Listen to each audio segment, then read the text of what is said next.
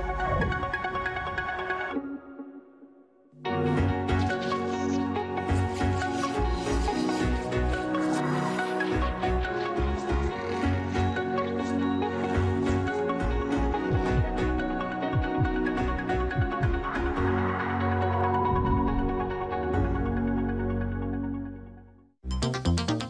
¿Cuáles son los retos a los que se enfrentan las juventudes de hoy? ¿Por qué es importante que desarrollen habilidades que les permitan empoderarse y tomar decisiones sobre su futuro? Cuando se habla de juventudes, se habla de una pluralidad de formas de ser y de vivir esta etapa, dependiendo de los contextos económicos, territoriales, culturales y familiares. Sin embargo, hay algo que comparten, la creatividad y el potencial para adaptarse a los desafíos y desencadenar cambios positivos para ellos, para sus comunidades y para el resto del mundo. Hoy, en Diálogos en Confianza, a través de distintas experiencias encabezadas por jóvenes mexicanos, conoceremos cómo han afrontado sus realidades y de qué forma se han empoderado a través del desarrollo de habilidades y del trabajo colaborativo. Muy buenos días, ¿cómo están? Yo soy Leticia Carvajal. Qué gusto me da saludarlos hoy jueves. Y pues sí, el 12 de agosto es el Día Internacional de la Juventud y por eso vamos a hablar el día de hoy de juventudes empoderadas. ¿Por qué es importante entender a la juventud, entender los tipos de jóvenes que hay, empoderarlos? Bueno, hay muchísimo de qué hablar y quiero agradecerle a Lía Vadillo, a Istiel Caneda y Alberto Mujica, quien estará en la interpretación en lengua de señas mexicanas. Muchísimas gracias. Y también, bueno, pues Regresando del corte, les vamos a presentar, por supuesto, como siempre, me acompaña Natalia Jiménez y a nuestros invitados de lujo que tenemos el día de hoy. Oiga, invita a todos los jóvenes a ver diálogos en confianza, de verdad. Va a estar muy, muy bueno este programa. Vamos a una pequeña pausa y regresamos aquí.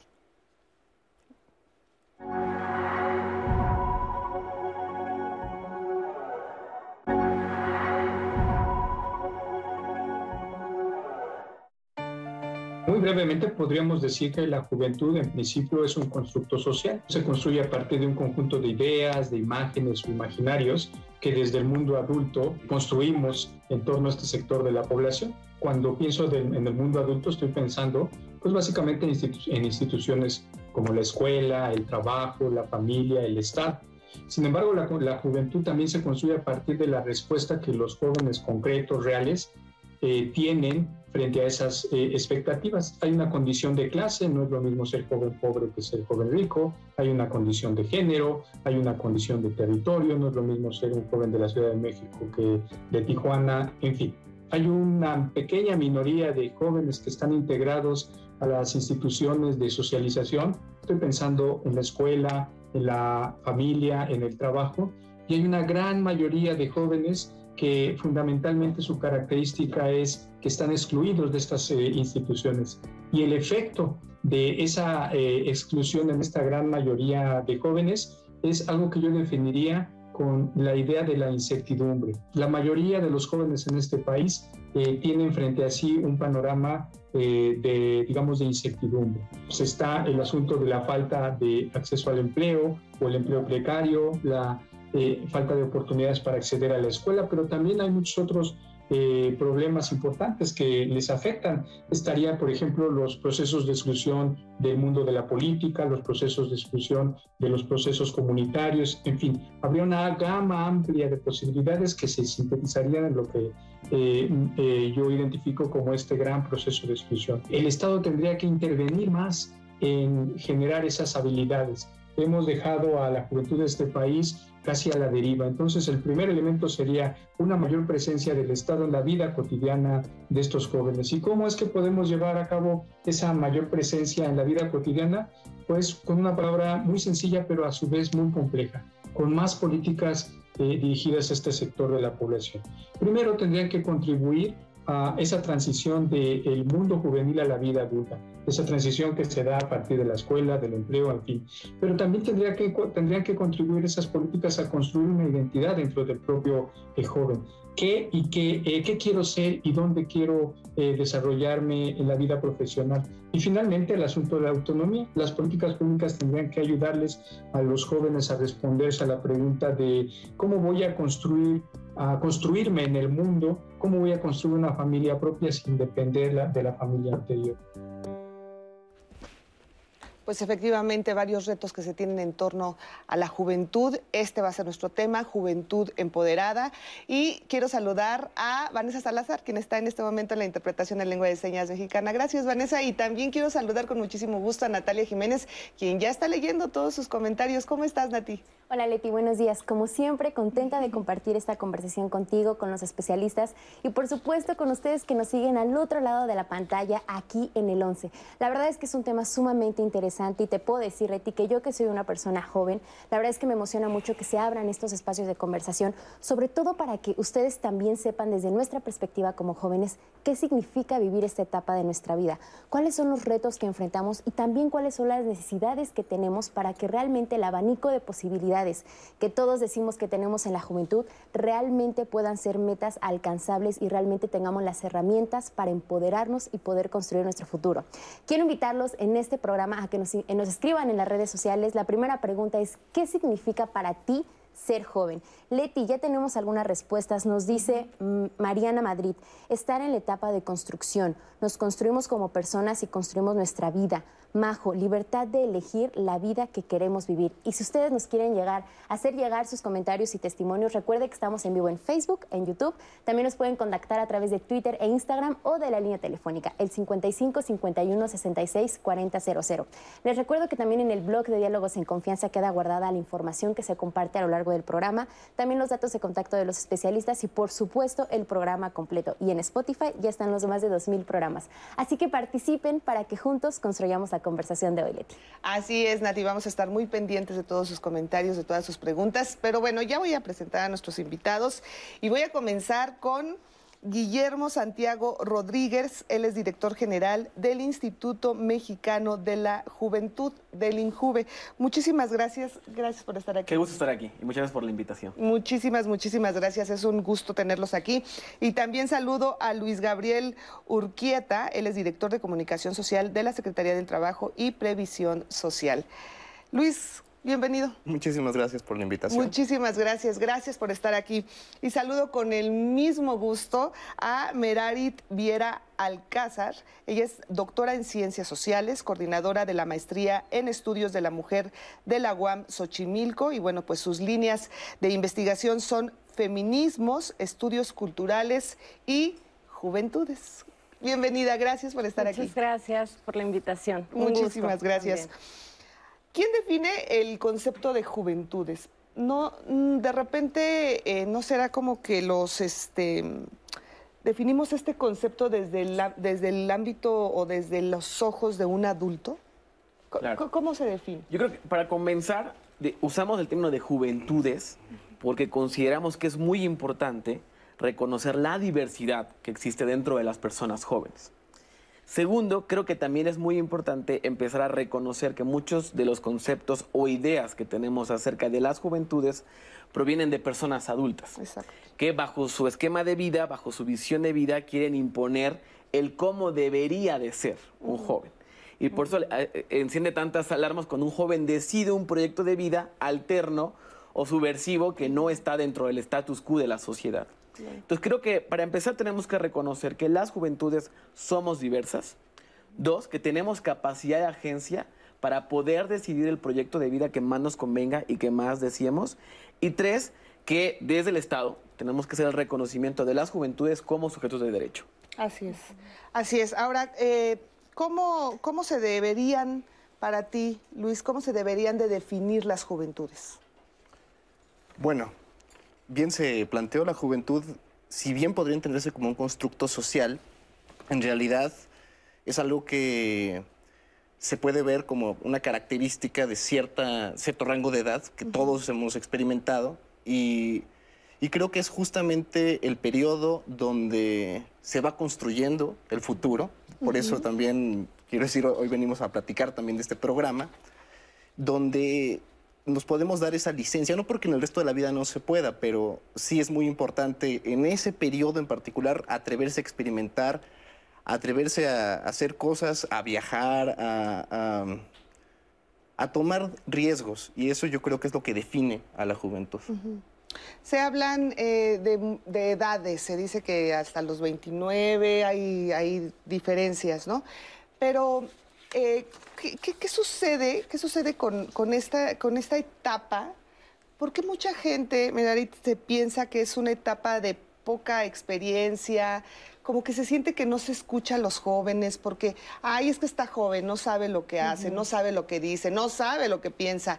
¿Por qué se tiene muchas veces este concepto, esta idea de una persona joven cuando en realidad, pues, nada que ver? Sí, a mí me parece bien interesante que lo plantees justo en este momento que se nombra la edad como un marcador incluso para poder definir a la juventud. Y creo que yo volvería un poco como al debate inicial que, se plantea, es pensar a la juventud como una construcción social y cultural. Es decir, más allá de la edad está, está asociado la definición a una serie de situaciones complejas de condicionamientos que tienen que ver con realidades sociales, culturales, históricas y políticas. Y es como un ir y venir, ¿sabes? O sea, y es un gran debate también incluso institucionalmente. Decir, ¿cuál va a ser la edad considerada para la juventud? ¿O qué etapa es considerada para la juventud? Cuando en realidad, eh, pues la situación es más compleja. Las y los jóvenes se identifican con el ser joven a partir de diferentes prácticas. Por ahí escuchábamos, creo ahora en, la entrevista que se hablaba de cómo llegar o, pasar a la etapa adulta, ¿no? A esta idea de la adultez vinculada, por ejemplo, con la autonomía económica, con la inserción laboral, etcétera, etcétera. Sin embargo, creo que en este contexto la definición de ser joven va más allá de la edad. O sea, no se puede pensar en un rango de edad, se tiene que pensar muchísimo más en función de sus propias, dice por ahí algunas eh, juvenólogas como Marit Urteaga o el mismo José Antonio Pérez Islas, que es pensar un poco más en sus propios términos, qué significa ser joven y cuáles son los retos de ese momento de vida ¿no? que, que, tenemos que enfrentar en la realidad. Como por ejemplo, es muy difícil pensar que porque ya estás en un trabajo eres un adulto, cuando en realidad muchos y muchas de las jóvenes actualmente trabajan y estudian. Entonces, para mí creo que es necesario rebasar la idea de que el rango de edad puede ser una definición de, la juventud, sino pensarlo en términos mucho más complejos y de la experiencia del, sujeto y, de las, y de las sujetos. Y dejar de pensar que como son jóvenes, eh, su voz no vale, ¿no? Porque muchas veces se piensa así. Por supuesto. Tenemos un grave problema, el adultocentrismo que está presente en todas las estructuras del país, de la sociedad, desde, las, desde los gobiernos, las familias, porque cuando un joven participa no se cuestiona la validez de su argumento, sino se cuestiona su edad. Y si, aunque su argumento sea válido, por el hecho de tener, yo le digo el umbral, o sea, tienes menos de 29 años, todo lo que digas o hagas, ya está. Y coincido, el tema, legalmente en México seas joven de los 12 a los 29 años, pero estoy completamente de acuerdo que en este momento tenemos que discutir más allá del rango etario, porque es un rango etario temporal. Y la juventud en la definición, en la como, cómo la absorbemos, también tiene que ver mucho con las desigualdades por las que atravesamos. Claro. Y por las condicionantes estructurales en las que históricamente hemos sido excluidos. ¿no? Justo tanto la discriminación de no darle validez a la voz, como no podernos tomar en cuenta para la toma de decisiones. Ahora, desde el Estado mexicano, desde el gobierno de México, justo la apuesta del presidente de la República, del licenciado Andrés Manuel López Obrador, ha sido poner en el centro de la política pública a las personas jóvenes, con programas como Jóvenes Construyendo el Futuro, Jóvenes Escribiendo el Futuro, todo un sistema de becas que se llama Benito Juárez, porque lo que se está buscando es poder atender a este, a este sector de la población que hoy es muy importante en el país, para poder garantizar el ejercicio pleno de sus derechos, ¿no? Que más que hablar de oportunidades, tenemos que hablar de ejercicio de derechos, que es donde realmente tenemos que hacer todo el esfuerzo. Se han dado los primeros pasos, falta un largo camino por recorrer, por supuesto, pero creo que estamos en el momento indicado para poder hacerlo. Claro.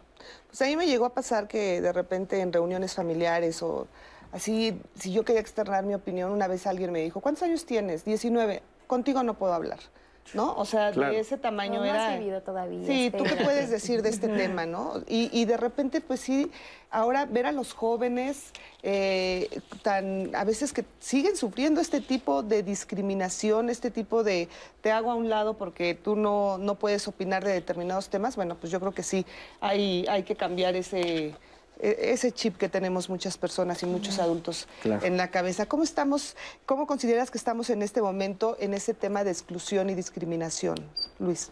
Pues centrándolo un tanto en la experiencia que he tenido en el programa de jóvenes Construyendo el Futuro, eh, me doy cuenta que sí el gobierno en esta transformación, que no se puede entender como una transformación meramente, eh, pues digamos, conceptual, sino que debe de transferirse a, la subjetividad a las personas, ¿no? Este puente que está generando el gobierno de poder vincular jóvenes a centros de trabajo permite justamente generar un, un puente en el cual los jóvenes comienzan también a aportar, se ponen a prueba. En mi caso, tuve el gusto de ser tutor. Aquí justamente nos acompaña una joven que estuvo conmigo, Yesenia. Seguramente nos están viendo también Carla, Rubén, ¿no? que fueron mis eh, becarios del programa. Y he aprendido muchísimo de ellos. Yo creo que también da esa posibilidad a escuchar, a retroalimentar y a dinamizar centros de trabajo que son empresas, eh, asociaciones civiles, y es esa oportunidad que da el gobierno de México actualmente de tomar en consideración ese potencial que está desperdiciado. México es un país joven, la mayoría, digo, sigue siendo joven, el rango de edad son 29 años, digo promedio según el último censo del INEGI. Entonces, era muy importante incorporar a esta población y es lo que se está buscando en esta política pública. ¿Cuántos jóvenes se han incorporado a este programa? Pues beneficiarios totales ya suman más de 1.700.000.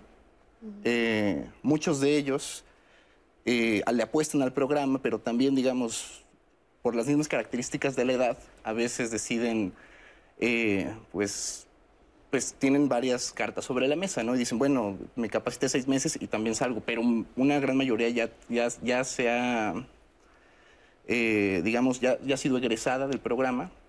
Eh, y pues hoy vemos que han cambiado de actitud también, ¿no? O sea, desde los que se quedaron en, la misma empresa o en el mismo centro de trabajo, como también aquellos que decidieron, ¿no? A partir de lo que aprendieron en su centro de capacitación, pues cambiar, dar un timonazo y decidir estudiar algo, que también están todas las, eh, las enormes posibilidades que están dando a través de becas, de las 140 nuevas universidades que se están abriendo por todo el país.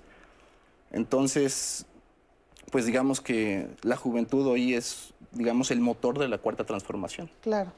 Entonces es también hacer un llamado a todos estos jóvenes que tal vez están ahí un poco como no saben qué hacer, no saben qué, eh, tal vez no tienen trabajo, tal vez su propia situación. eh, el tema de la pandemia, como sabemos, vino a afectarnos muchísimo, digo, a nivel mundial, ¿no? A, a diferentes sectores de la población, pero los jóvenes también se vieron, eh, pues, muy dañados con esta situación. Subió el índice de violencia familiar, eh, Sí. muy marcada también con los jóvenes. Sí, sí, sí. Este, muchos tuvieron que dejar de estudiar, muchos tuvieron que dejar de trabajar. Entonces es una situación difícil la que en este momento, pues, sin lugar a dudas, viven los jóvenes. ¿Cómo empoderar a un joven, Merari? ¿Cómo empezar? ¿Qué es el empoderamiento?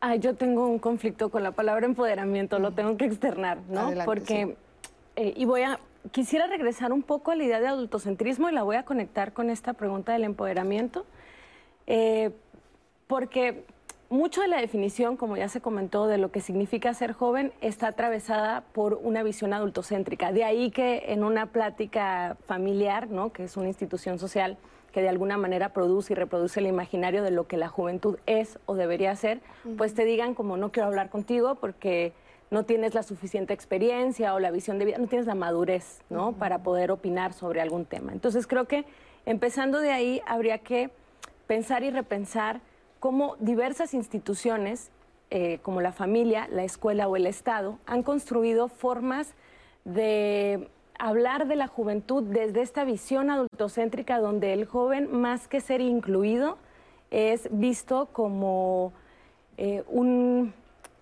Sí, es visto eh, como un ser que tiene, que está en proceso moratorio, ¿no? que está en proceso todavía de maduración. Y la verdad es que muchas políticas públicas, hay que decirlo históricamente, se han construido desde esta visión, que es la visión institucional. Entonces, lo quiero retomar un poco por lo que se ha estado eh, hablando ahora de jóvenes construyendo futuro y me encanta que ahora estén aquí eh, personas que están involucradas, ¿no? líderes que están involucrados en en la implementación del programa, porque esto nos ayuda como a entender esta diferenciación, ¿no? Desde dónde se está hablando, desde dónde el Estado incorpora a las juventudes, eh, a las y los jóvenes, con todos esos condicionamientos complejos que implica ser joven, ser mujer joven, ser joven indígena, ser joven en contextos urbanos. Y lo digo en ese sentido porque vale la pena cuestionarnos cómo las políticas públicas o cómo las instituciones adultocéntricas han construido al joven y no han escuchado las experiencias juveniles. Quiero partir de ahí y entonces ahora sí como poder aterrizarlo en esta idea de empoderamiento. Yo tengo un conflicto porque además empoderamiento también se utiliza mucho en los estudios eh, de género, en los estudios feministas, y aunque el concepto, la categoría tiene esta potencia, de querer atribuirle al sujeto la capacidad de conciencia de su la capacidad de conciencia de su realidad y cómo poder transformarla. Eh, esta categoría ha sido cooptada muchísimo por, por el discurso institucional, y esto tiene un riesgo. Tiene el riesgo de que solo sea enunciada y no sea pensada en, en realidad en función de la capacidad de agencia que tienen las y los jóvenes. A mí me gusta más hablar de la potencia de acción que tienen eh, las y los sujetos jóvenes que empoderarlos, porque no es que les demos poder. Los sujetos ya tienen el poder, tienen la capacidad de tomar decisiones. Me encantó que, que una de las chicas decía, no, estoy en este momento de elegir eh, lo que quiero ser, de ser libre. Las y los sujetos, pensando a los jóvenes y a las jóvenes, ya tienen esa capacidad. Entonces no los empoderamos. Más bien es como voltear a ver e incluirlos dentro de una realidad que también pues les involucra y les atraviesa. Entonces, eh, por eso es que tengo ese problema. No es que piense que está... O sea, creo que el problema es cuando utilizamos ciertas categorías y las vaciamos de significación y de sentido. Entonces, un poco la invitación es como pensarlo así, ¿no? A, las y los jóvenes como sujetos. Así es. Pero entonces, ok, si quitáramos el concepto de empoderar, pero entonces, ¿cómo o de qué forma podríamos a los jóvenes hacerles ver sus capacidades?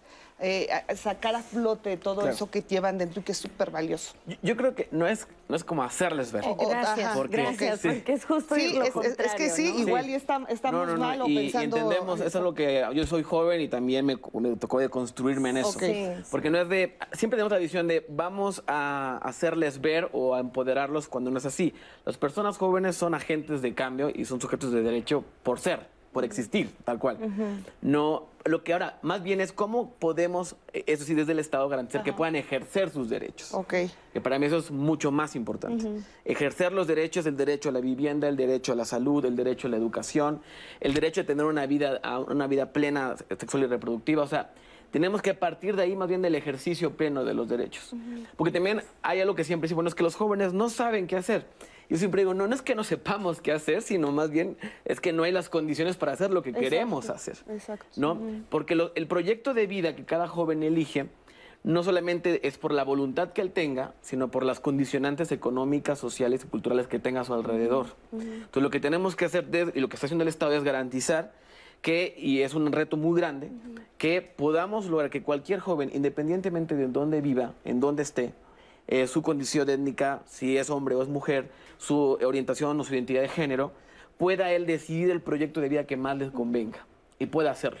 Porque coincido, una de las palabras que definió a muchas generaciones de jóvenes fue la incertidumbre.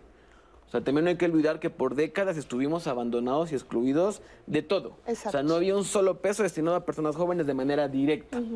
Ahora, el gobierno de México lo pongo como dato porque es importante decirlo, está invirtiendo más de 420 mil millones de pesos para personas jóvenes, atendiendo a más de 10.2 millones de jóvenes en general de manera directa. Solo nunca antes visto. ¿Por qué creo que es importante seguir avanzando en esto? Porque necesitamos garantizar un piso mínimo de bienestar. ¿Y por qué digo piso no digo techo? Es decir, de ahí para arriba en el que podamos garantizar que cualquier joven en México pueda tener educación, pueda tener capacitación, pueda tener un trabajo y un empleo digno y un salario digno, que son los grandes retos que hoy enfrentamos.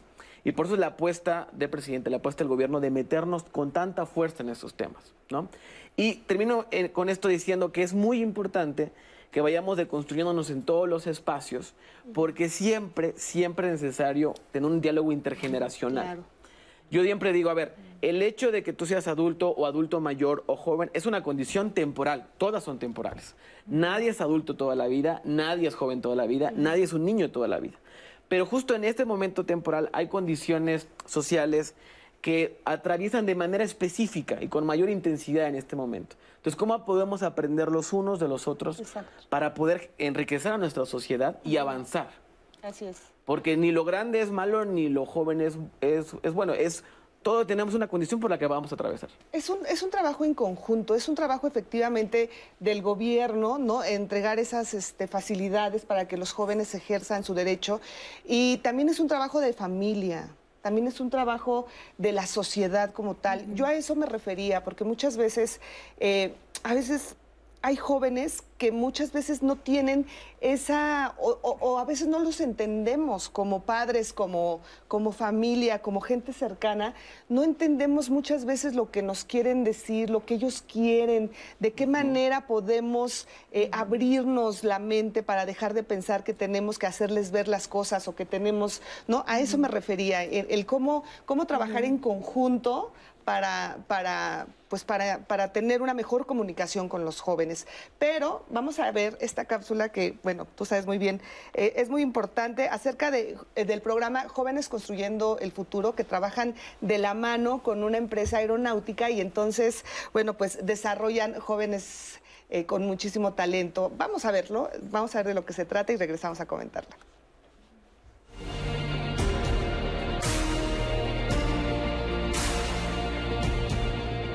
Yo decido entrar al programa porque iba mucho en el enfoque pues, aeronáutico y de materiales compuestos, que también es algo que está innovando mucho dentro del mundo de la aeronáutica.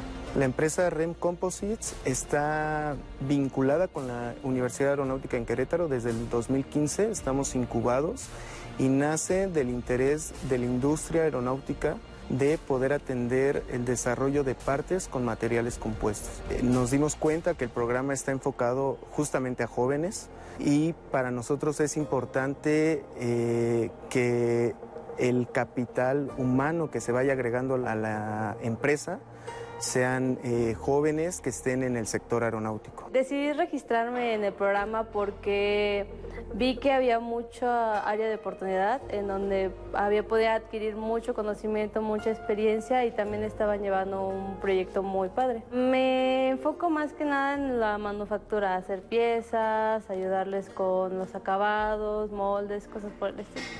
La verdad, REM me queda muy cerca de donde vivo y también es un Creo que es un lugar donde podía manejar mis tiempos, aprender, poder este, desarrollarme profesionalmente. Eh, yo considero que los chicos escogen eh, esta empresa por el potencial que tiene, por lo innovador y porque está enfocado al sector aeronáutico principalmente. Los beneficios que nos ha traído el programa principalmente es que eh, nos da la oportunidad, sin nosotros invertir, de capacitar a jóvenes eh, en nuestro trabajo y que después podamos ir sumando paulatinamente a, nuestros proyectos. Creo principalmente que el beneficio que le damos a los, a los jóvenes es el poder acercarse a una industria que es difícil de, entrar. Yo opino del programa Jóvenes Construyendo el Futuro que eh, fue una buena elección de poder acercar eh, a personas que no tenían la oportunidad de estudiar o trabajar en su momento, acercarlos a la industria para que se fueran eh, capacitando y mejorando su calidad de vida. Gracias al programa de Jóvenes Construyendo el Futuro, apoyamos a que nuestros jóvenes tengan la oportunidad de una mejor vida.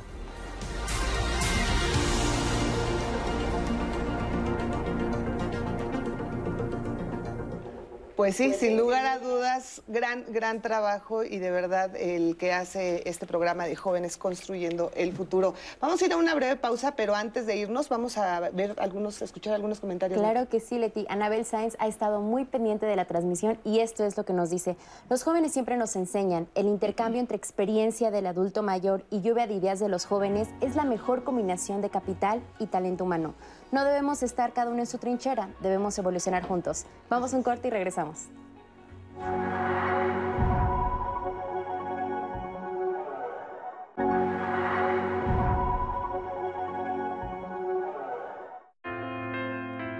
SINACA es un medio de comunicación comunitaria ubicada en la comunidad de San Miguel Sinacapan, en la Sierra Nororiental del estado de Puebla. Transmite en el 104.9 de FM y es desde la juventud eh, tanta inquietud de, de que las personas se enteren de todo lo que ocurre a nuestro alrededor. Es muy importante contar con este medio en la comunidad, ya que todas las personas que no tienen acceso a, redes sociales, que no tienen acceso a medios de comunicación con mayor eh, demanda, pues la radio, la radio comunitaria es el medio perfecto para que ellos puedan eh, comunicar, para que ellos puedan entretenerse y sobre todo pues escuchar los avisos que son lo que más les interesa. En Sinaca durante el trayecto se le han presentado varios retos que poco a poco pues hemos sabido cómo manejarlos y lo más importante es el apoyo de la gente, quienes nos dan ánimos para seguir haciendo nuestra labor diaria de comunicar. Finalmente, exhortar a las personas eh, jóvenes, las señoritas, para que sigan apoyando, para que se unan a las causas eh, acontecen en las comunidades, para que así puedan eh, observarse los cambios y también pueda observarse un poco el desarrollo.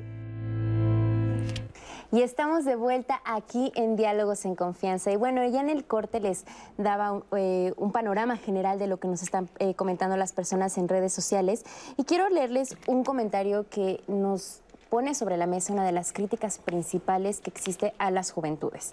Nos dicen tristemente los que tienen la oportunidad de estudiar la desperdician y al día de hoy es el común denominador. La mayoría se tiran a, a la flojera, la apatía y los más grandes que han terminado una carrera universitaria no quieren trabajar. Quieren ganar mucho dinero y no tienen experiencia y tampoco quieren obtenerla. No les gusta sacrificarse, lo quieren todo rápido, bonito y sin esfuerzo. Nos comparten otra reflexión en la que nos dicen, estoy de acuerdo en que la institucionalidad no le da su lugar a los jóvenes en la vida productiva del país. Se les pide mucha experiencia laboral cuando acaban de terminar una carrera y esto frena el inicio de su empeño y obtener la experiencia que se les solicita. Pero también hay que tomar en cuenta que un error cometido por los jóvenes y las jóvenes por muchas décadas ha sido pensar que todo lo nuevo es mejor. Esto es parte de lo que nos tiene en un deterioro cultural, político, social, emocional y económico. No se niega la inteligencia que poseen los jóvenes, pero muchas veces quieren proponer nuevas costumbres, desechando el conocimiento anterior o antiguo, y no todo lo viejo es malo. Muchas veces se rompe con los modelos antiguos y no se tiene nada o algo verdaderamente bueno que proponer. Dos líneas que nos llegan a través de Facebook. ¿Qué opinas? Primero, con mucho respeto, que es falso. O sea, es falso que las juventudes de México sean flojas y no quieran estudiar y no quieran trabajar. Lo digo estadísticamente. O sea, eh, de los 37.5 millones de jóvenes al inicio del sección del presidente, 16 millones vivían en pobreza y más de 6 millones no podían estudiar o trabajar, no porque no quisieran, sino porque no había en dónde hacerlo. Y esta visión de que el joven es flojo es una visión completamente adultocéntrica y también por lo siguiente, nuestras generaciones ya no estamos dispuestos a soportar las violencias por las que muchos se atravesaron. Y también aún más falso, porque nuestra generación es la que ha vivido con mayor intensidad las crisis. Los que tienen 29 años o 25, desde que nacieron, han vivido en crisis. Todo el tiempo. Ustedes darán cuenta, las generaciones anteriores, a los 25 años tenían una casa, hijos, carro. Nuestras generaciones, a los 25 años, si tienes un trabajo estable, es, gran, es ganancia. Entonces, de entrada, es la generación que más sacrificios ha tenido que realizar, que menos ha podido estudiar, que menos ha podido tener un trabajo digno por la, justamente el abandono estructural en el que se vivió por muchas décadas. Claro. Entonces, de entrada, hago una invitación a la reflexión de decir, este estigma de que las juventudes son flojas, lo único que hace es generar prejuicios y discriminar a las personas jóvenes. No es que no queramos trabajar o no queramos estudiar, sino que por mucho tiempo no había en dónde hacerlo. Y que también eh, dicen que somos la generación de cristal porque todo nos rompe. Eso es falso también. Somos la generación que ya no está dispuesta a asumir y ya no está dispuesta a soportar las violencias estructurales con las que vivimos tanto tiempo. Decía, no es que hay tantos movimientos que están de moda. No, de ninguna manera se es moda. Es, son causas por las que creemos, en las que soñamos, para tener un mundo más justo, para tener un mundo em, e incluyente en el que nadie se quede afuera y en el que nadie se quede atrás. Y desde luego que es disruptivo, por supuesto. Pero el mundo no hubiera cambiado si todo siguiera igual. Por eso es tan importante el papel transformador que tenemos las juventudes. Así es, muchas veces eh, pensamos o, venimos todavía de, padres, de abuelos, del tema de, del sacrificio, ¿no? Del tema de que yo tuve que trabajar mucho, me tuve que sacrificar, de la cultura del sacrificio. Trabajaba de sol. Exacto. Y entonces de repente ahora eh, se piensa, y mucho, mucha gente piensa, pues él que tiene que hacer, nada más se le pide que estudie, ¿no? Y no tiene otro trabajo y no tiene nada, su obligación es esto. Claro, como a él no le ha costado, pues por eso no valora las cosas. por, qué? ¿Cómo cambiar ya este, este chip y efectivamente romper con todas estas creencias? Ay, yo creo que es la pregunta del millón, cómo romper los estigmas, los estereotipos que se construyen alrededor de las y los jóvenes. Y me parece, a mí me ha ayudado mucho entrar a, a estudiar los temas de juventudes, porque además como también trabajo los temas relacionados con eh, con género y feminismos, ¿no? Me permite ver algunas similitudes que están asociadas a estructuras fuertemente arraigadas a pensamientos, en el caso de las juventudes, adultocéntricos y patriarcales, ¿no? Entonces es lo mismo como cuando una mujer habla en una en una mesa o decide que no le gusta cocinar, es como no está cumpliendo el deber ser, ¿no? Y en el caso eh, y más, por ejemplo, si eres una mujer joven que decide ser una profesionista que además no está asociado a una carrera o a una profesión vinculada con eh, tu deber ser mujer, pero además joven que está rompiendo con la idea del ser madre o el de ser una buena esposa o el de ser... O sea, estos estereotipos y estos estigmas son estructurales, ¿no? Hay que entender eso. Y cómo, cómo romper con ellos, creo que lo primero es generar conciencia, ¿no? Y poder hablar desde otro lugar y comprender que eh, las personas jóvenes como tanto los hombres como las mujeres jóvenes tienen la misma capacidad de elegir y tienen derechos de poder pensar en su proyecto de vida. Pero también, ¿sabes algo muy importante? Tienen la capacidad de cuestionar. Y esto es fundamental, tienen la capacidad de cuestionar esa norma, o sea, ya el porque soy tu, soy tu padre o porque soy tu abuela, ya no nos, ya sirve, ¿no? Y ese cuestionamiento implica que buscan respuestas, ¿no? Y esa búsqueda de respuestas genera otras explicaciones y genera alternativas que pues son motores de transformación. Y creo que eso es muy importante como, como reconocerle a esta generación. Una generación que además se ha enfrentado a una precariedad, yo, yo decía ya no solo una precariedad laboral y a una crisis económica eh, fuertísima, sino una precariedad vital. ¿no? O sea, nos enfrentamos en momentos donde tienen que ser súper creativas y súper creativos los chavos y las chavas para poder mantenerse en una reproducción social eh, vivible, vaya, ¿no? Hablamos de, diferentes eh, pues, juventudes, no es lo mismo un joven en una zona rural, ya veíamos esta radio. Eh, ¿a, qué, a, qué, ¿A qué se enfrentan los jóvenes en zonas rurales, Luis? ¿Y de qué forma también han trabajado con ellos? Bueno, coincido. O sea, gran parte de la dificultad de los jóvenes tiene que ver con a veces la imposibilidad de elección, ¿no? De, cuál podría ser el campo donde desarrollen esa potencialidad, donde sus sueños pudieran convertirse, materializarse, ¿no? Y justamente en el campo, a través del programa, pues los, los jóvenes tienen esa opción, ¿no? De capacitarse también en ese tipo de actividades o actividades que están en la redonda, ¿no? Puede ser también en una ciudad. Pero yo creo que esa es la gran diferencia que se está generando en esta transformación, el brindar herramientas de superación, ¿no? Como bien lo decía Guillermo, nunca se había invertido tanto en, ellos. También existe esta crítica, ¿no? De, desde pues una oposición a veces muy burda, ¿no? De decir, ¿por qué se está dilapidando tanto dinero eh, gastándose en los ninis, ¿no? Que lo están desperdiciando, ¿no? ¿Por qué no invierten en las empresas? Y en realidad, o sea, justamente lo irónico es que el programa de jóvenes eh, es una inversión social que es, son las semillas de la transformación del mañana. O sea, no se puede pensar en, a nivel sexenal nada más. Bueno, bueno, se van a hacer estos programas eh, no aspirando a que justamente sean los jóvenes los factores de cambio del mañana. Y eso yo creo que es lo que determina.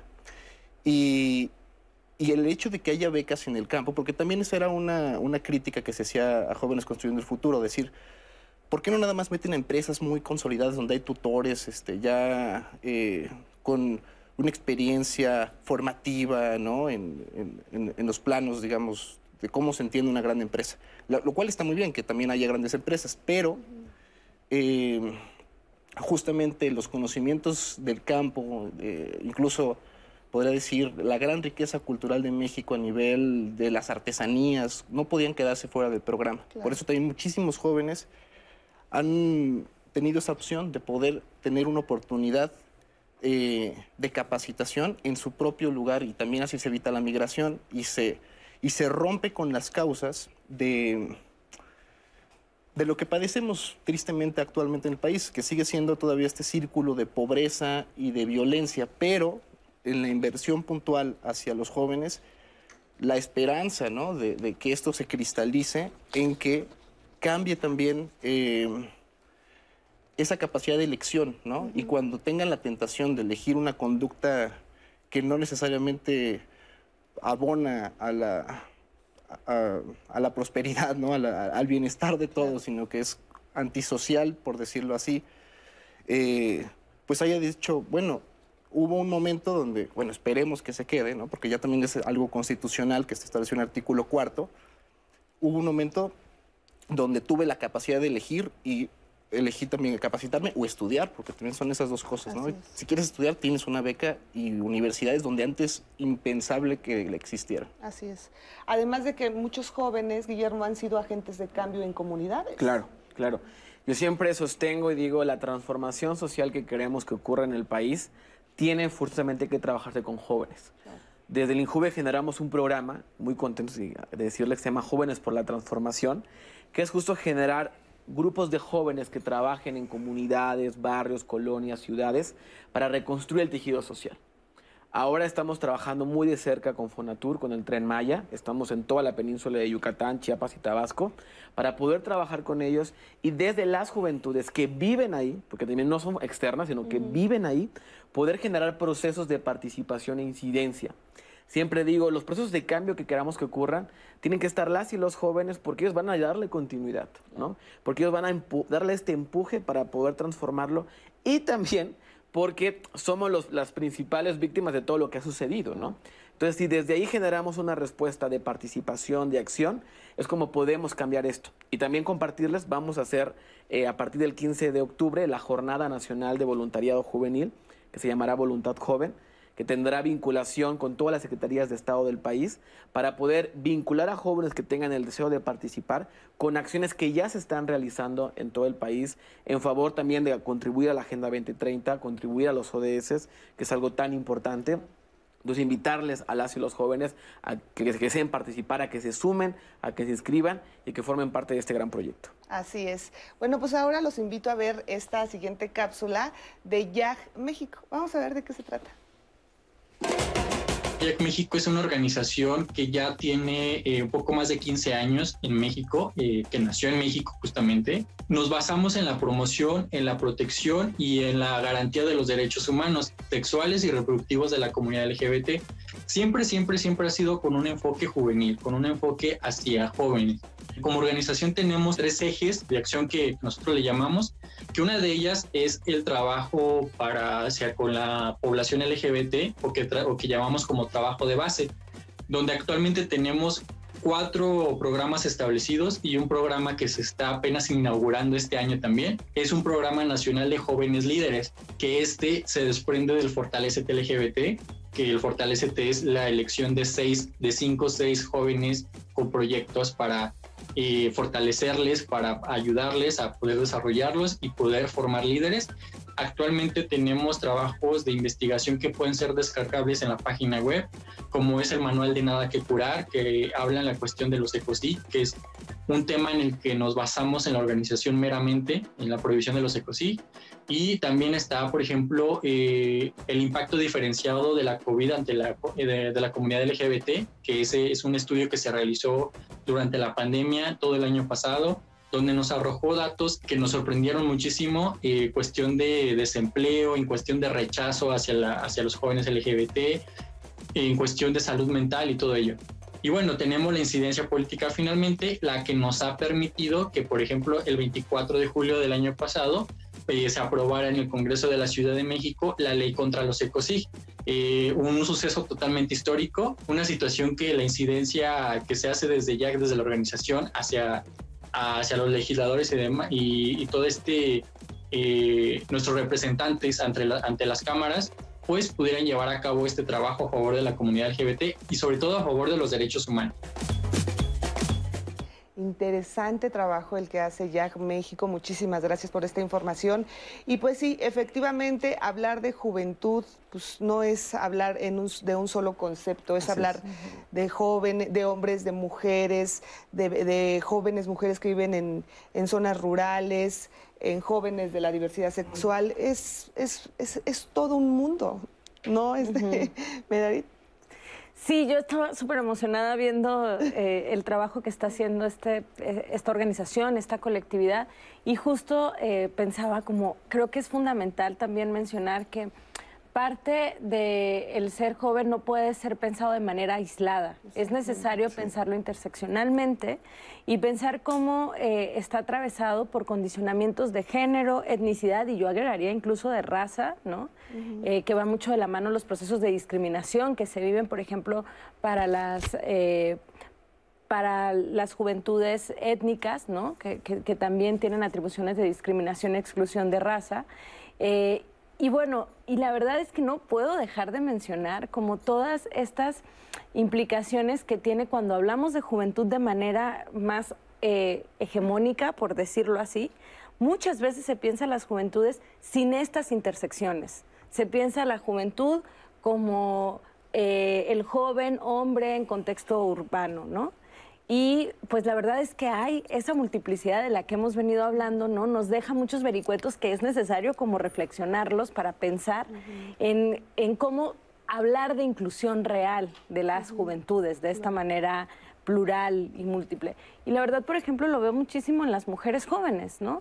O en estos movimientos de diversidad o en estos movimientos de disidencia sexogenérica que cuestionan fuertemente las estructuras de género y también los contextos de violencia en los que hay que decir que además de la precariedad vital, parte de ello, eh, los contextos de violencia hacia las mujeres jóvenes principalmente, bueno, hacia las mujeres y cómo las jóvenes reaccionan frente a ello, ha sido fundamental en los últimos tiempos. Creo que vale mucho la pena el reconocimiento de esa capacidad de acción que han tenido los movimientos feministas protagonizados por jóvenes y que han, mm, la verdad, hecho tensar muchas decisiones también de la estructura gubernamental. O sea, la han hecho como repensar y reflexionar qué hacemos frente a estas problemáticas.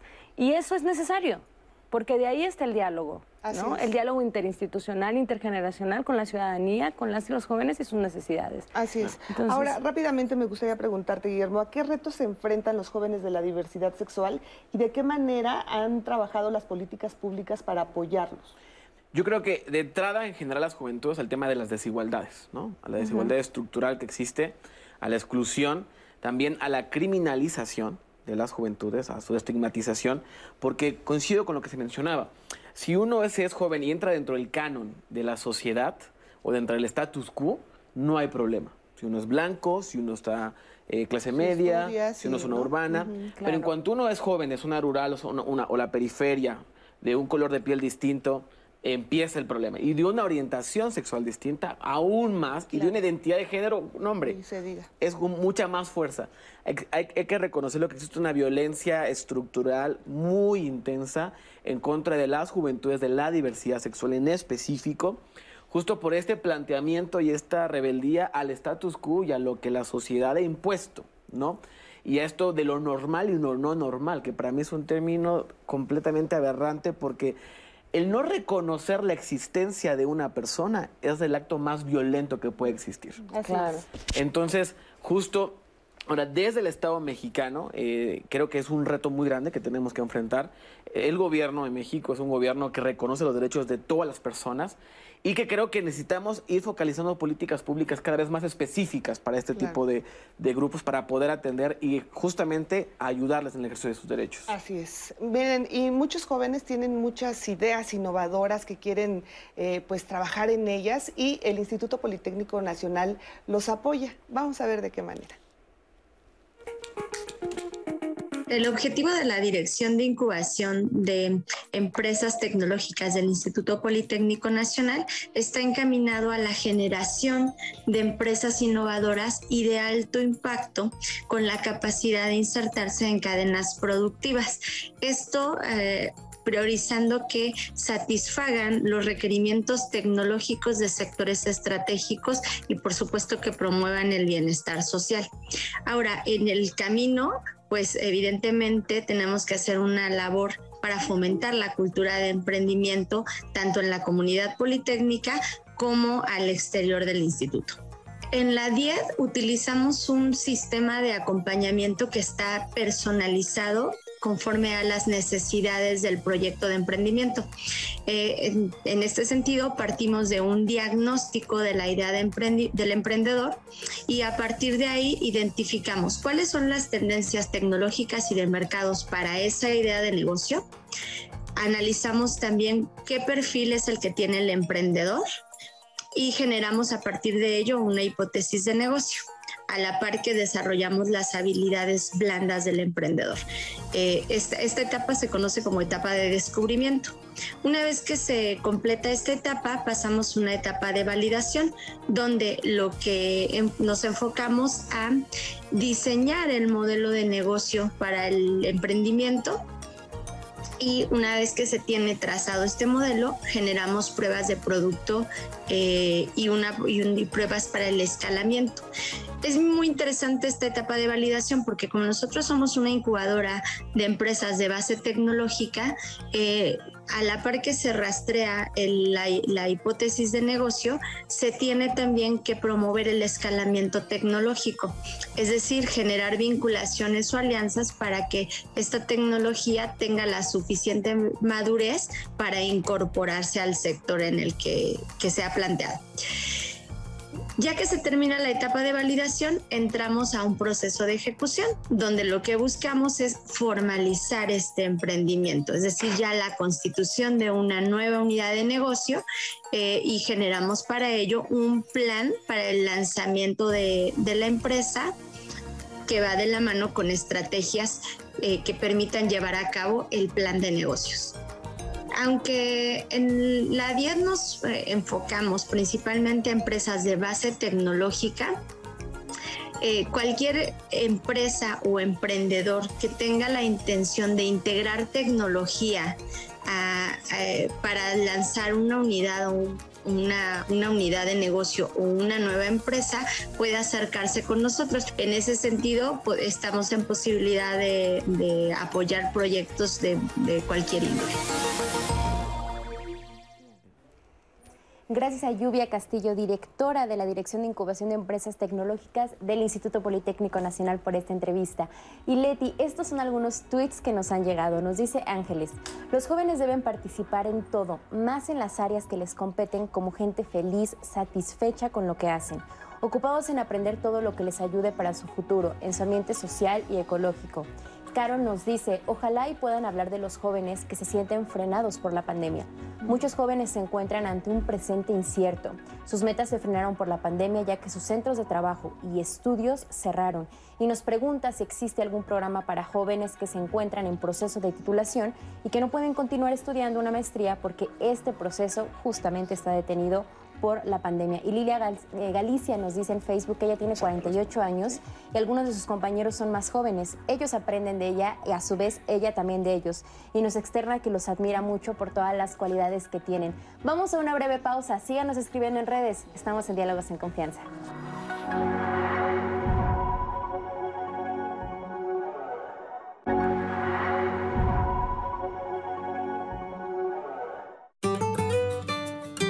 Estamos en Junucma, a unos 45 minutos de Mérida, y estoy muy contenta de haber conocido a Moisés Pot, quien hoy nos va a platicar su historia. Hace muchos años que su familia hace zapatos desde su abuelo, pero ahora es un tanto diferente. Aprovechando el material que está en la región, vamos a ver qué nos platica, además de que su, historia personal de emprendedor es entrañable.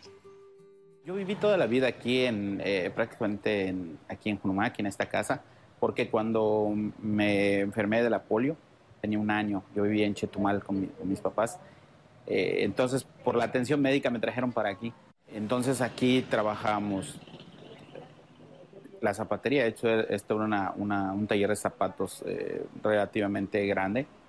Trabajar ya con más artesanal y todo esto fue ya cuando quise emprender, digo, empecé en Cancún estando ahí, pues conocí a muchas personas que trabajaban en el Enequén, pero lo usaban para otras cosas. Entonces se me ocurrió adaptarlo para hacer eh, zapatos. Yo ya sabía hacer zapatos porque trabajé con mi abuelo desde que iba a la primaria. Empezamos haciendo, eran cosas muy básicas, sandalias, las sandalias de pategallo de piso. El primer producto que pegó muchísimo, de hecho fue lo primero que se hizo viral, fueron los zapatos de caballero. También hacemos accesorios para caballero, hacemos bolsas, bolsas para dama eh, de diferentes tipos. Hacemos algunas cosas para mesa. Ahorita estamos haciendo eh, collares para mascotas. Como también tratamos de aprovechar prácticamente todo el material y que no haya residuos, no haya basura, eh, pues vamos inventando ahí qué, qué es lo que va saliendo todos los tejidos que hacemos son a mano. Ahorita ya tengo pues algunas personas que me ayudan. En el taller hay siete personas Aquí en la tienda igual ya hay gente que nos ayuda a, pues, atender a la gente y en los tejidos hay muchas personas que trabajan desde sus casas. Yo le doy los materiales y ellos, ellas hacen las, los tejidos. Y la gente que trabaja desde sus casas no tiene otra oportunidad de, de salir a trabajar por, por el hecho, bueno, que la mayoría son amas de casa. Hay gente que cuando le dices, ¿sabes que no puedes hacer esto? Pues se lo cree. Y en mi caso, eh, mientras más me digan que no puedo, más me da por hacer las cosas. La gran mayoría de las personas con discapacidad eh, podemos hacer todo. Simplemente no lo podemos hacer tal vez igual que, que todos, pero ahí la hallaremos. Ahorita ya empecé a manejar un, mi camioneta estándar dejé, dejé el alcohol casi nueve años. Eh, según yo, pues no era muy, muy grave mi problema, pero, pero hay un antes y un después de eso. Después de, ese punto me empezó a ir mucho mejor, empecé a concentrar más en, las cosas, a, meterle más ganas al, trabajo. Mi familia, mi trabajo, es lo que más, más me llena.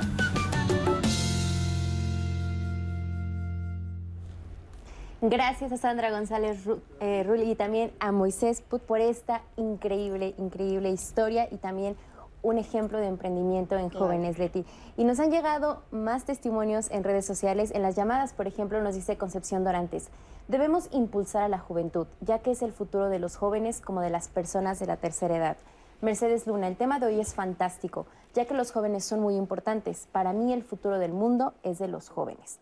Y nos dice también Máximo Martínez, cuando somos jóvenes tenemos ídolos y buscamos imitarlos, sin embargo no nos damos cuenta de nuestra capacidad de ingenio. Yo a los 40 años me di cuenta que tenía la capacidad de escribir y que solo me faltaba cultura.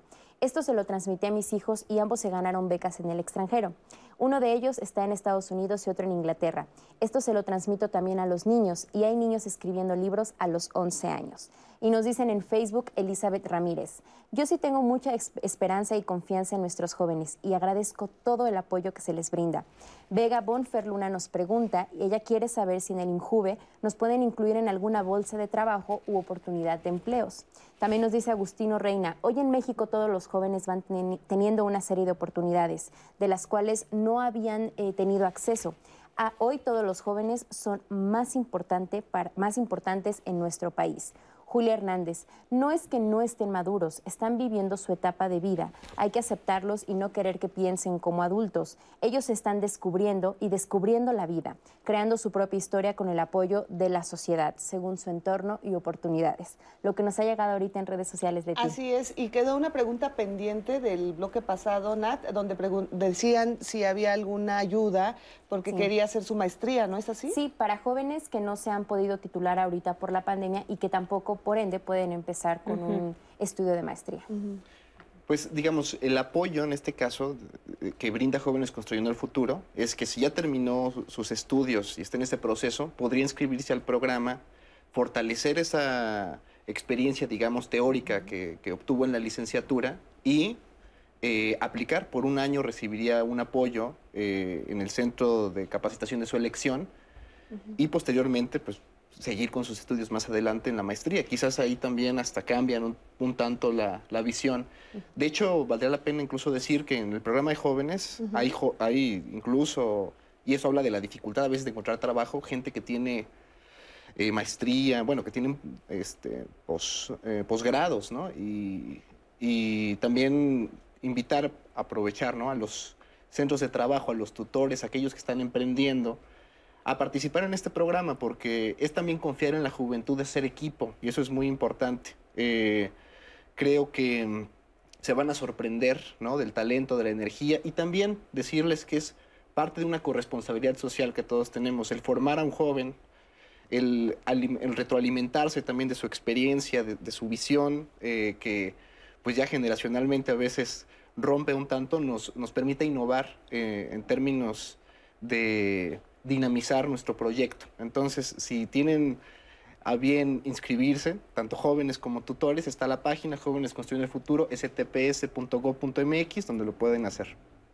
Así es. También, eh, Guillermo, nos querías hablar acerca de este premio. que se da en el INJUVE. Aprovecho la oportunidad, de agradezco el espacio, invitar a todas las y los jóvenes que tengan entre 12 y 29 años de edad a que se inscriban para participar en el Premio Nacional de la Juventud 2020-2021, que es el máximo reconocimiento que otorga el Estado mexicano para las personas jóvenes. Y en esta edición especialmente se va a hacer para aquellos jóvenes y aquellas jóvenes que hayan contribuido con sus acciones para minorar los efectos de la pandemia derivada del COVID-19. Como bien sabemos, la pandemia nos cambió la vida a todos y a todas y queremos reconocer ahora a las y los jóvenes que con sus acciones sociales, culturales, en salud, hayan ayudado a su sociedad a salir adelante de esto. Así que empezamos a participar. La convocatoria ya está abierta en la página del Instituto Mexicano de la Juventud y estará abierta hasta el mes de septiembre, así que invitamos, regístrense porque queremos, los estamos buscando, queremos reconocer su participación en la reconstrucción de nuestro país. Así es, vamos, bueno, yo ya no, pero inscríbanse. yo ya sintiéndome muy joven. Oye, pues yo quisiera, eh, bueno, estamos ya casi, casi terminando este programa y a mí me gustaría tocar el tema de la familia. ¿Qué papel juega la familia para la inclusión de los jóvenes? el, tema del machismo, hay tantas cosas que pues tenemos todavía muy arraigadas. ¿Qué nos podrías decir acerca de la importancia de la familia en los jóvenes? Híjole, bueno, es que la familia es una de las instituciones sociales primordiales en, que atraviesa las experiencias juveniles, ¿no? Eso es inevitable. Y también yo creo que vale la pena repensar a, la familia no de la manera tradicional, sino cómo se ha construido también en esta generación estas otras alternativas o formas de construcción de familia, que pueden ser, eh, sí, eh, vinculadas con la idea de la familia nuclear, ¿no? Clásica, tradicional, heterosexual, padre, madre, hijos, ¿no? Hermanos y más. Pero también estas familias que creo que vale la pena mencionar eh, cómo hay una generación, por ejemplo, de jóvenes eh, que han migrado a ciertos contextos urbanos y construyen otras formas de familia con eh, sus vínculos con sus vínculos de pares, ¿no? Eso ahora que pienso en la familia, pienso también en todos estos jóvenes que viven con roomies, que se convierten en familias y cómo estos se convierten también en redes de apoyo, ¿no? Entonces creo que eh, habría que pensar en estas formas de transformación que también se han impulsado generacionalmente de lo que significa la familia y bueno, también pensar en cómo la familia tiene muchísima incidencia en poder ser o bien un motor de cambio de transformación en la significación del ser joven o bien un motor de reproducción de estereotipos, ¿no? Yo creo que, eh, lo que menciona, la familia es muy importante, ¿no? Es el primer grupo al que se- hay sentido de pertenencia. Por ello es importante el reconocimiento de las familias que se construyen por lazos de cariño, de amor, y que es, es parte fundamental de las juventudes. Uno de los grandes problemas que hemos vivido en el país es la descomposición del tejido social que comienza por las familias. Y cuando deja de ser el espacio seguro y se convierte en un espacio violento, donde se- o, o donde se violenta a las personas jóvenes. Una vez estaba en Culiacán, en una gira de trabajo, y yo pregunté, bueno, ¿por qué hay jóvenes que deciden sumarse al crimen organizado? Y me contestaron, sí por el dinero, efectivamente, pero lo segundo más importante es por el sentido de pertenencia, que al no encontrarlo en las familias, lo encuentran en nuevas redes que se van construyendo. Claro. Entonces, justo eh, aquí lo importante es que las familias, que yo siempre digo, más allá de la sangre o no, que eso es lo de menos, es estas redes de afecto, estas redes de apoyo, siempre debemos seguir construyéndolas para generar sentido de pertenencia, para generar esta identidad y que no se encuentren en otros espacios que en lugar de ayudar o, contribuir al mejoramiento de la vida, te ayuden a perjudicar el proyecto de tu vida.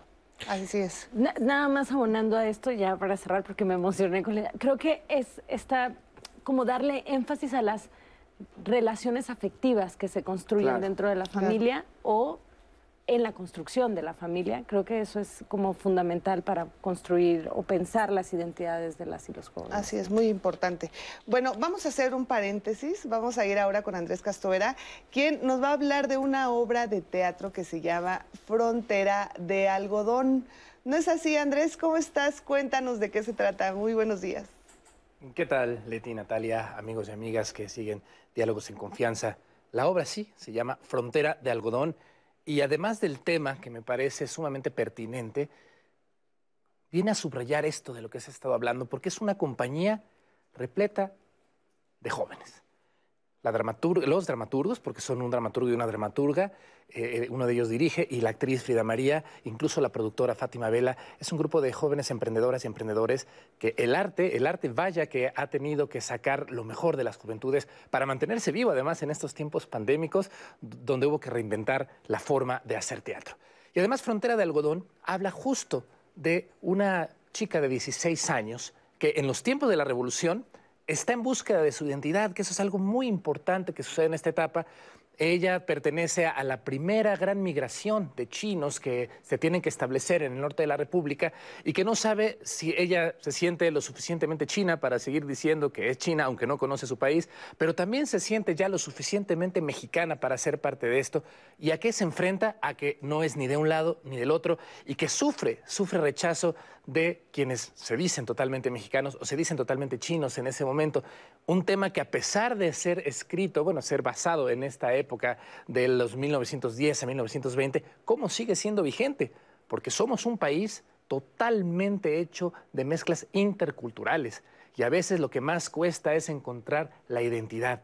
Y además en la frontera, en la frontera norte, donde está basada esta obra, donde tienen una corriente cultural muy fuerte, una influencia muy fuerte de los Estados Unidos, donde ellos tratan de hacer una nueva identidad y lo difícil que ha sido. Y lo que llama más la atención es cuántos años han pasado desde esta historia y desde tantas historias de migrantes y hoy seguimos, seguimos en esa búsqueda de la identidad. La pregunta que nos lanza esta, esta obra, entre muchas otras, es pues, ¿qué significa ser mexicana o qué significa ser mexicano? ¿O quién puede decir qué es o qué no es ser mexicano? Y si esto lo trae a colación una joven que está cumpliendo 16 años y que no sabe de dónde viene y quisiera saber a dónde va, ahí es donde tiene sentido esto de frontera de algodón.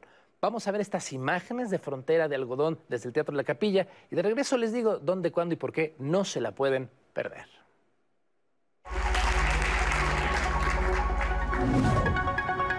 Bajo del barco y no reconozco la tierra que piso. Tampoco los rostros. Son todos muy distintos.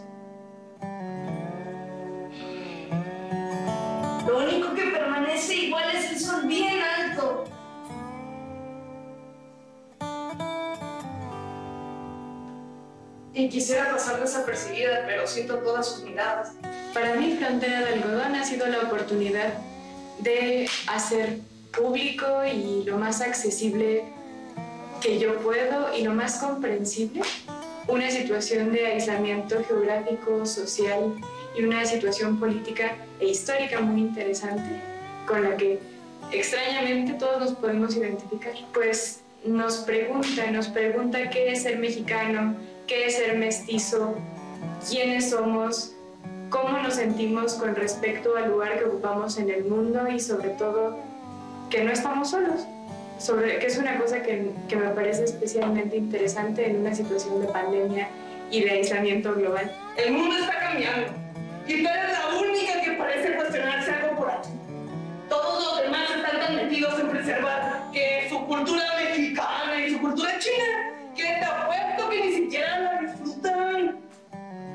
qué desperdicio. Ese algodón tan blanco y tan bonito que terminan recolectando es para los gringos. En la palma para alimentar vacas gringas. Las fronteras deberían de ser amables, realmente, ¿no? Que es algo que no conocemos nosotros como mexicanos, menos aún. Más cuando es un territorio robado di- directamente o, o- o abusado. Este, y nos interesó mucho esta, esta propuesta de que cruzar una frontera debería ser algo amable, algo rico y natural, ¿no? O sea, una frontera de algodón es una cuestión viva, pero que no es realmente algo que debería de impedirte el paso. Fuimos a casa de tal y su mamá no se vio té.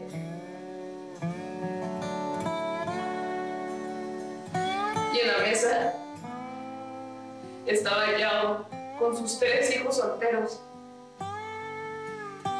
Tai, Lao y Yuan. Me dijo que una mujer no puede pasar tanto tiempo desprotegida. Frontera de Algodón es una obra de teatro donde buscamos eh, quiénes somos. Y esto es mediante el personaje principal que se llama Lía, que es una chica mestiza, de las primeras mestizas que existieron en Mexicali. En Mexicali es una ciudad que fue creada a partir de, de mucha gente de muchos lados del mundo. Exploramos los temas de xenofobia, los temas del- de la pregunta que todos nos hacemos de quiénes somos. ¿Alguna vez sintieron nostalgia de un lugar que nunca llegaron a conocer?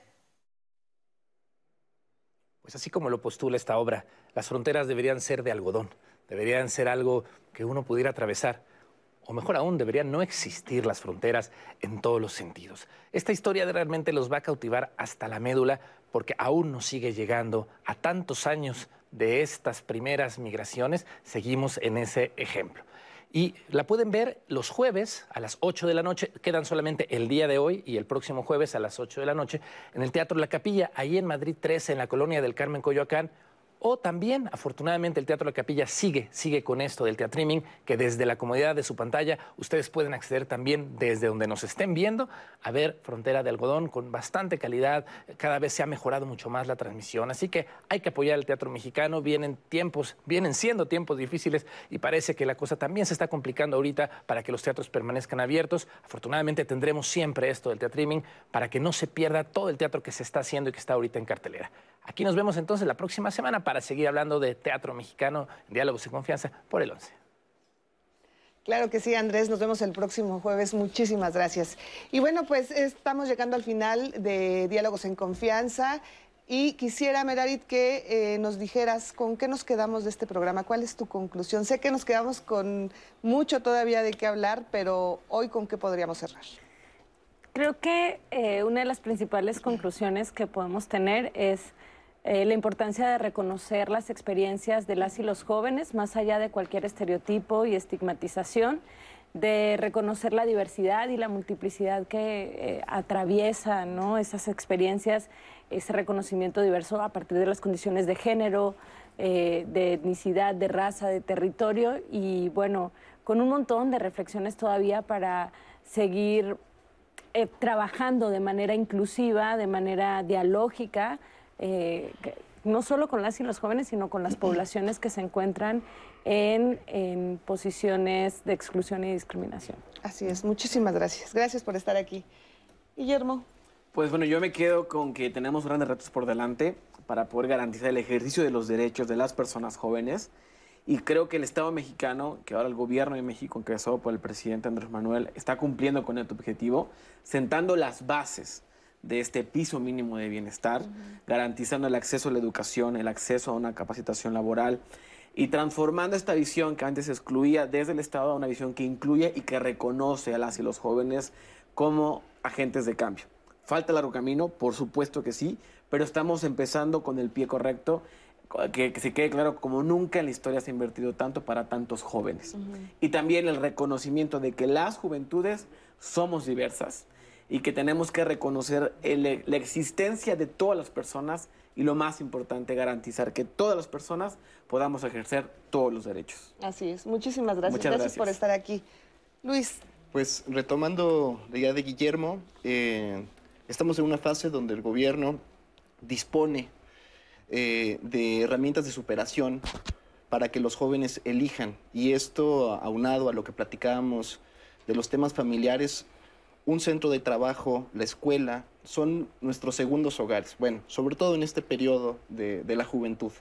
Y ahí, sobre todo en un centro de trabajo, ¿no? se van a aprender, en el caso de jóvenes, elementos técnicos, elementos que van a mejorar la empleabilidad, pero también lo que se conocen como habilidades blandas, ¿no? donde los jóvenes pues van a tener eh, por fuerza, ¿no? acudir en un horario, el tener que ser puntuales, el relacionarse con personas que en ocasiones pues, ni siquiera imaginábamos y que de repente involucran, ¿no? Eh, deliberar sobre cosas y es una herramienta finalmente de crecimiento.